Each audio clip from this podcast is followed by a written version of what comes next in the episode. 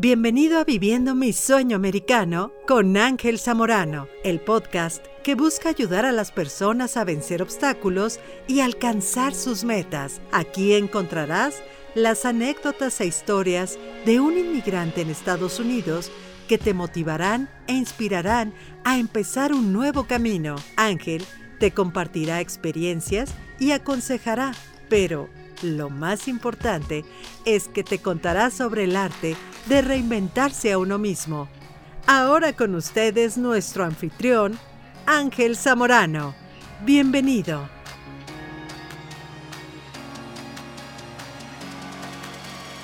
Hola, ¿cómo están? Mi nombre es Ángel, bienvenidos y bienvenidas sean todos ustedes, todos y todas ustedes a una nueva emisión.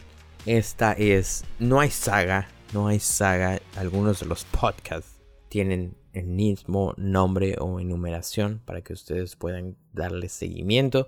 Sin embargo, este es un tema totalmente aislado, muy importante que me decidí a hacer todo un programa especializado. Estamos aquí en donde nos reunimos día a día y yo lucho, me encargo firmemente de convencerlos que no es con lo que nacemos, si bien nacemos con habilidades y dones de fábrica, el ser emprendedor, soñador, allá afuera, el ser creador de ideas, eso se trabaja. Uno no nace, no se hace con hábitos, principios y con compromisos que uno se hace a sí mismo para llegar tan lejos como nos lo propongamos y tan alto como soñemos en estos podcasts es en donde enseñamos el arte de poner escalones a lo que sea ese sueño que alguna vez llegaremos ahí. En fin, damos formalmente por iniciado nuestro podcast. quiero enseñarles cuando descubrí que lo más valioso de mis ideas de negocio, todas las que he tenido, estaba en mí. Cuando puse el activo más sagrado de todo uno de mis negocios soy yo. Y ese día fue cuando me dejé de preocupar porque me robaran mis ideas de negocio. Y es más, muy atrás, antes de yo iniciar mi agencia de marketing en Estados Unidos, le dije el modelo de negocio a 30. Y lo hice a propósito, dos años antes de yo empezar mi modelo de negocio. Se los dije. Y ni uno lo hizo antes que yo. Con esa seguridad de postergar y de querer muchas cosas, pero no, no hacer nada. Mm, descubrí que alguien difícilmente se compromete.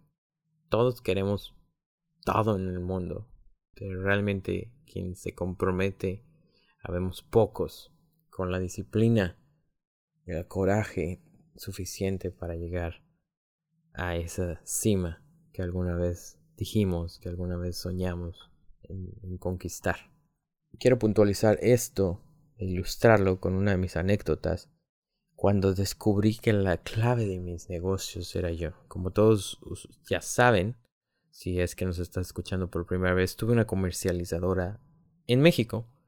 La tuve por nueve años. Muy exitosa en su momento.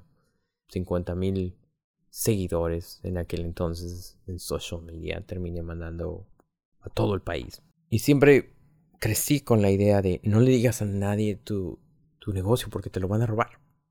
Quien haya sido. No, no vamos a culpar hoy a nadie y nunca lo hacemos.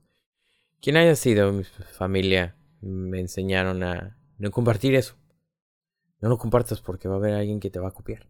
Te van a robar tus ideas. Hasta el día en que y, así crecí. Y en lugar de yo aliarme, crecí con ese miedo de, es que si le digo a la gente lo bien que me va, es que si le digo, les digo lo que realmente traigo en, mente, me lo van a robar. Y me tomó años, me tomó años darme cuenta, cuando no tuve de otra, cuando tuve que vender el 50% de mi negocio, me tocó negociar con un magnate judío. Y digo magnate porque era un don señor socio judío, y no lo estoy diciendo sin juicios, sin embargo, son muy conocidos y famosos por grandes imperios que ellos saben formar y saben construir. Aprendí muchísimo de. Uno de mis mentores, que le agradezco en donde quiera que esté. Un saludo a Beto. no tuve de otra. Es la, la, época de mi vida en donde, ya lo platiqué, en donde tengo un dólar de, de dinero y no nada más una vez me pasó. Estuve así por meses en donde solamente echaba un dólar de gasolina a mi carro para poder, y estoy hablando de una historia en, la ciudad, en México, cuando aquel entonces todavía vivía allá. Cuento corto, vamos a enfocarnos. No me quedó de otra más que vender el 50% de mi comercializador de ropa. El trato con él fue, viéndolo desde el punto de vista en Estados Unidos, porque estamos en Estados Unidos. Yo te enseño cómo exporto de aquí a México y te invito a mi negocio. Ya tengo clientes, necesito que lo fondees, necesito dinero, éntrale y te enseño cómo lo hago, nos vamos a mitades. Cerramos el trato, viajamos, estamos hablando desde de cuando yo vivía todavía en la Ciudad de México. Y así fue que revivo mi negocio. Lucho una vez más por hacerlo despegar.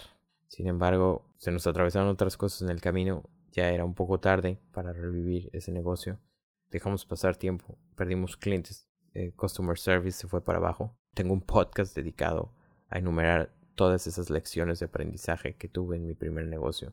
Encantado de compartirlas para que no las hagan o para que las eviten o, o, no, o no salgan raspados al, al querer hacer lo mismo que yo hice. Y fue ahí en donde no me quedó de otra. Pero el aprendizaje que me llevo es y, rompí con ese principio con, el que yo crecí. no, no compartas tus secretos, no digas, porque te los van a robar. Y el que tenga dinero lo va a hacer. Y te va a dar en toda la torre. Y no es cierto. No es cierto. Sale adelante quien trabaja día con día. Y generalmente el que tiene dinero es, es muy fácil. Es solo un número. La gente que realmente vale es quien crea esas ideas. Porque no importa la idea que te roben, vas a poder crear otra y otra. Y lo aprendido nadie te lo va a quitar. Y eres tú al que van a seguir. No a ningún activo, no a ningún mueble, no a ninguna máquina que el negocio tenga.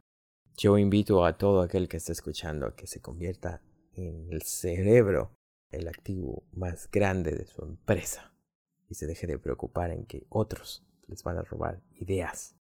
Quiero compartir también mi segunda historia y con eso terminar este podcast. Tuve un amigo y fui muy buen amigo de sus papás. Yo a mis 20 años negociaba con los papás de mis amigos porque mis amigos compraban mi ropa con el dinero de sus papás. Entonces yo terminé haciendo el deal con ellos, no con mis amiguitos que no tenían dinero. Algunos, bueno, la mayoría, el 95% eh, caía en ese rubro el papá de, este amigo, que no quiero, aquí no estamos para balconear a nadie, me dice, sabes que tú tienes mucho talento. Y yo lo veo claramente, Ángel. Quiero que encamines a mi hijo, quiero que te hagas más su amigo. Lo voy a ayudar a hacer un bar en una de las avenidas principales en la ciudad. Estamos hablando de si tienen oportunidad y si no están familiarizados con el área en México, es Mazarik. Es como hablar de la Quinta Avenida en Nueva York. Ahí el papá le abrió un bar, un antro, un club a su hijo. Con el dinero del papá, por supuesto. Fin de la historia. El hijo no traía eso en la sangre. El hijo se revela y le dice, sabes que yo no soy ningún creador y deja de, de fastidiarme. Y yo soy feliz. Mira cómo soy feliz trabajando para oficinas. Y esa es mi pasión y esto es lo que amo. Y muy exitoso mi amigo. Me mando un saludo porque actualmente él trabaja para corporativos y ha crecido tanto en, esa industria. Es ahí, en estos, como ejemplifico con estas dos historias, tengo muchísimas más, como ejemplifico en donde no hay número que pueda ganarle a alguien que es el creador de esas ideas. No hay negocio que te puedan robar cuando tú eres el soñador un soñador se mueve y sabe partir, empacar e ir y conquistar una, isla nueva cada una y otra vez, cada vez que es necesario.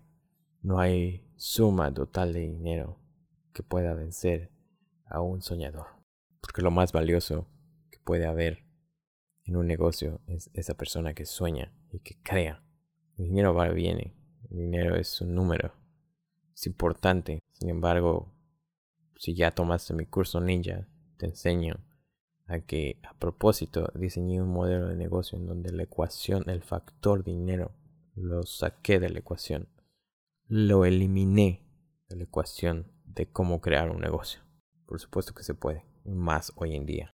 Muchísimas gracias a todos los que nos escuchan. Si estás aquí por primera vez, síguenos. A los que es su segunda vez escuchando un podcast o más, gracias por estar de vuelta. Contesten nuestras preguntas en cada uno de los podcasts. Pónganse en contacto con nosotros. Felices de, de conectar una llamada de teléfono y resolver y en lo que pueda ayudar y aconsejar, bienvenido. Aquí estoy para lo que se necesite. Mi nombre es Ángel y eso es todo por hoy. Gracias. Bye.